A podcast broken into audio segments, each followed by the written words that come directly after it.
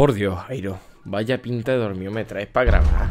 Pero tú te crees que estos son formas. Es que he visto que ya hablamos de Aurora y como es la bella durmiente, pues estoy cogiendo experiencia práctica. Experiencia práctica. Eso se coge cuando te vas a sacar el carnet de coche, no ahora. Tienes un minuto para ponerte delante del micro. Tiro ya la intro.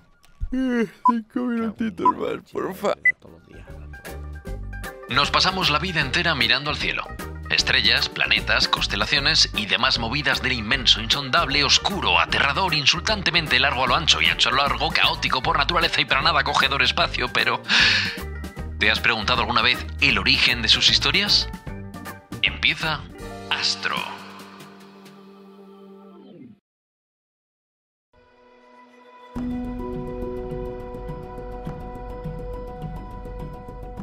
Las auroras boreales, esas preciosas luces que iluminan los cielos árticos en mitad de la noche y prenden la imaginación, son un suceso conocido desde hace mucho tiempo. Los Anales de Bambú, una crónica de la historia del Imperio chino, escrita en torno al año 290 antes de nuestra era, hablan de luces en el cielo, siete siglos antes de su redacción. Y Piteas, un gran explorador de la antigua Grecia, documentaba también su existencia. Sin embargo, el nombre aurora boreal es muchísimo más moderno, pues se lo puso el italiano Galileo Galilei hace tan solo 500 años. Y le puso el nombre en honor a Aurora, la diosa romana del alba. Según la tradición romana, Aurora era la encargada de anunciar la salida de su hermano, el dios Sol. También era hermana de Selene, la diosa que personificaba a la luna. Así que cada mañana Aurora cruzaba la bóveda celeste. Por el camino, lloraba triste por la muerte de uno de sus hijos, lágrimas que luego se transformaban en el rocío mañanero que todos conocemos. Aurora era también la madre de los dioses de los vientos. En griego, sus nombres son Boreas y Auster, representantes del viento del norte y del sur, respectivamente. De ahí que la aurora boreal se refiera a las que se producen en el hemisferio norte y aurora austral para las del hemisferio sur. Sin embargo, estos nombres grecorromanos no reflejan la verdadera tradición asociada a las auroras. Las auroras boreales y australes se dan normalmente cerca de los círculos polares, por lo que debemos irnos a otras mitologías si queremos escuchar historias sobre ellas. Por ejemplo, para los antiguos vikingos, las auroras boreales representaban los destellos del puente arcoíris que unía el reino de los dioses y el de los hombres o las armaduras de las valquirias que llevaban las almas de los caídos en combate. Depende también de cómo pillases ese día al señor o señora Vicky. Para muchas tribus norteñas, estas luces en el cielo representaban almas, aunque cada tribu les interpretaba de manera distinta.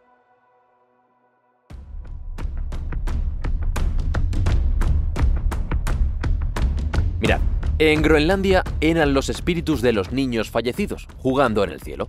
Para los Sami, indígenas de Laponia, son una manifestación vengativa de las almas de los muertos y una fuerza que debe ser temida. El mero hecho de hablar o silbar bajo ellas podría hacer que las luces te raptasen o que te cortasen directamente la cabeza, no te creas tú que se andaban con tonterías. Pero no toda Finlandia comparte esta tradición tan terrorífica. Otro mito muy popular en Finlandia llama a la aurora boreal Rebontulet o zorro de fuego. La leyenda cuenta que las auroras boreales las provoca un zorro de las nieves que recorre las montañas, levantando la nieve con su cola y enviando los destellos al cielo. Bueno, el norte está claro que tiene sus mitos, pero ¿qué pasa con las tribus del sur? La tradición oral que ha sobrevivido hasta nuestros días no es demasiado amplia y se centra en las tribus aborígenes de Australia y Nueva Zelanda. Para las tribus de Australia, la aurora austral representaba distintos tipos de fuego, ya fuese de espíritus quemando algo para avisar de la guerra o fuego utilizado para comunicarse con los vivos como si fuese una especie de señal de humo. Para las tribus de Nueva Zelanda, en cambio, era el reflejo de las hogueras de sus propios ancestros. Las tribus maoríes eran grandes navegantes que aprendieron pronto a usar el cielo nocturno para guiarse en sus viajes. Pues bien, las auroras marcaban el campamento que sus ancestros habían establecido en una tierra de hielo mucho, mucho más al sur. O lo que es lo mismo, eran una especie de espejo mirando hacia la Antártida.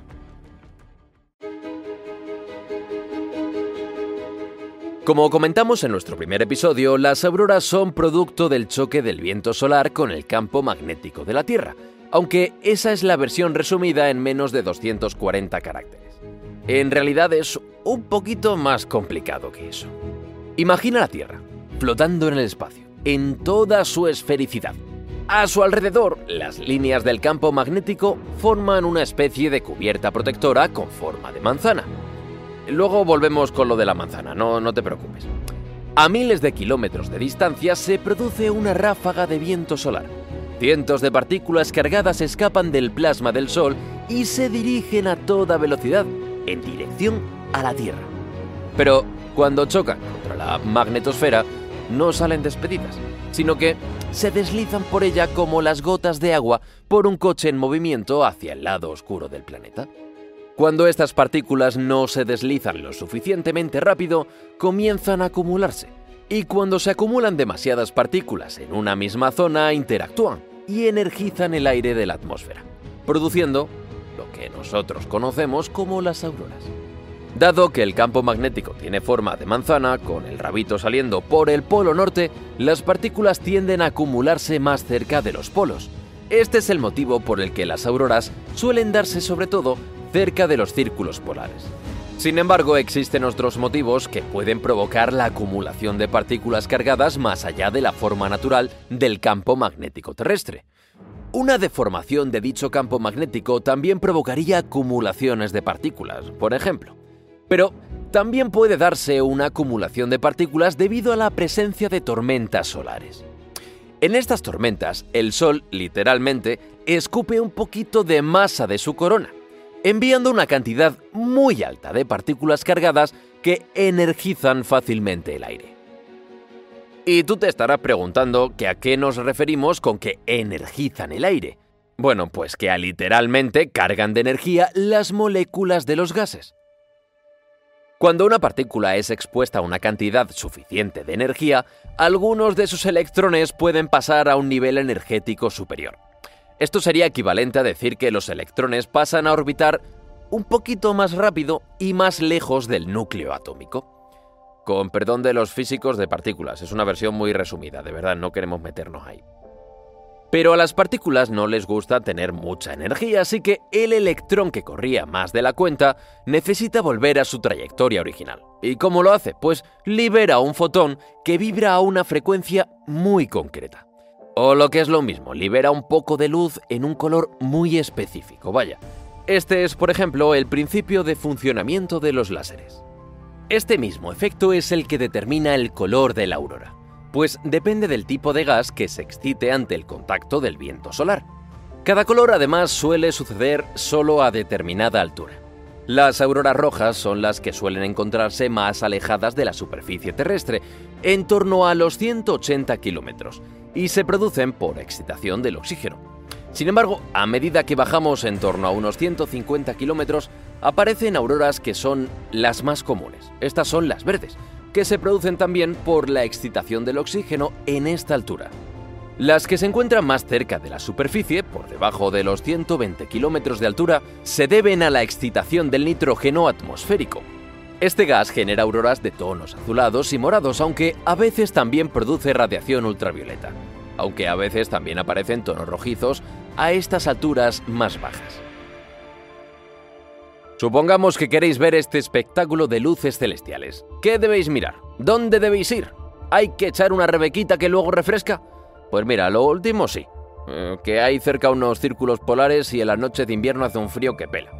En el hemisferio norte hablamos de ir desde Islandia eh, para arriba. Finlandia, Alaska, Groenlandia, Mientras que en el hemisferio sur, Australia y Nueva Zelanda es lo más arriba que deberías ir, así que baja. Existe un índice que indica lo probable que es que se den auroras en una determinada zona, el índice geomagnético KP. No confundir con el capo, que eso es la música pop que se hace en Corea, la, del sur, por, si acaso. En el norte no creo que hagan capo.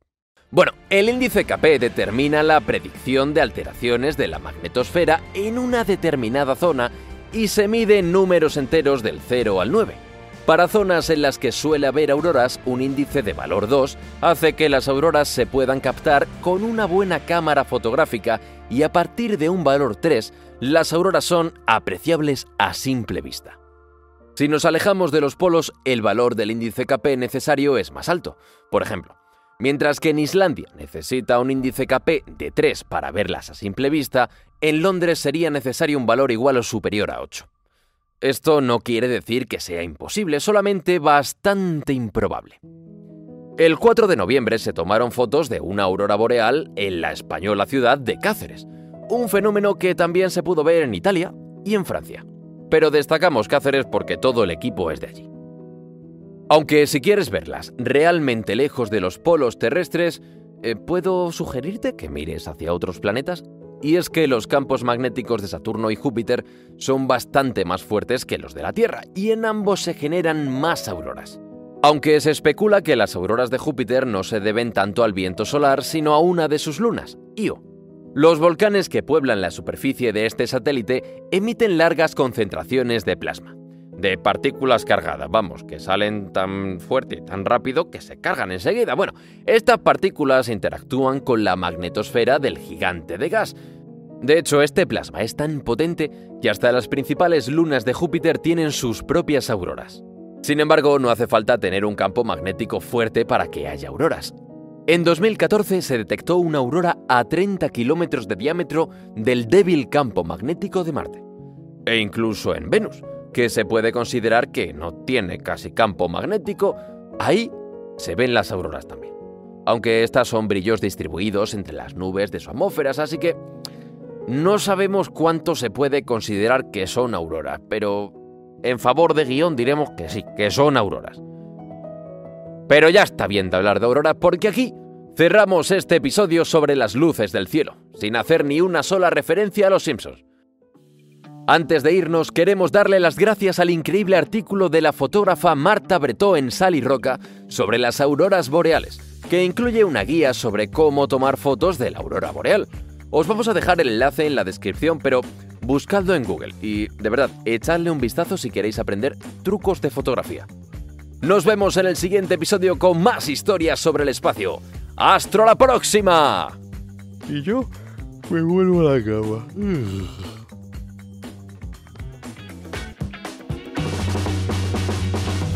Este episodio ha contado con el inmenso talento guionista de Alfonso Gómez, la caótica e imprevisible edición de Jorge Cambero, a.k.a. Caraca, y con la insondable, aterradora y a veces oscura locución de un servidor, Jairo Costa. Nos escuchamos en el siguiente episodio de Astro.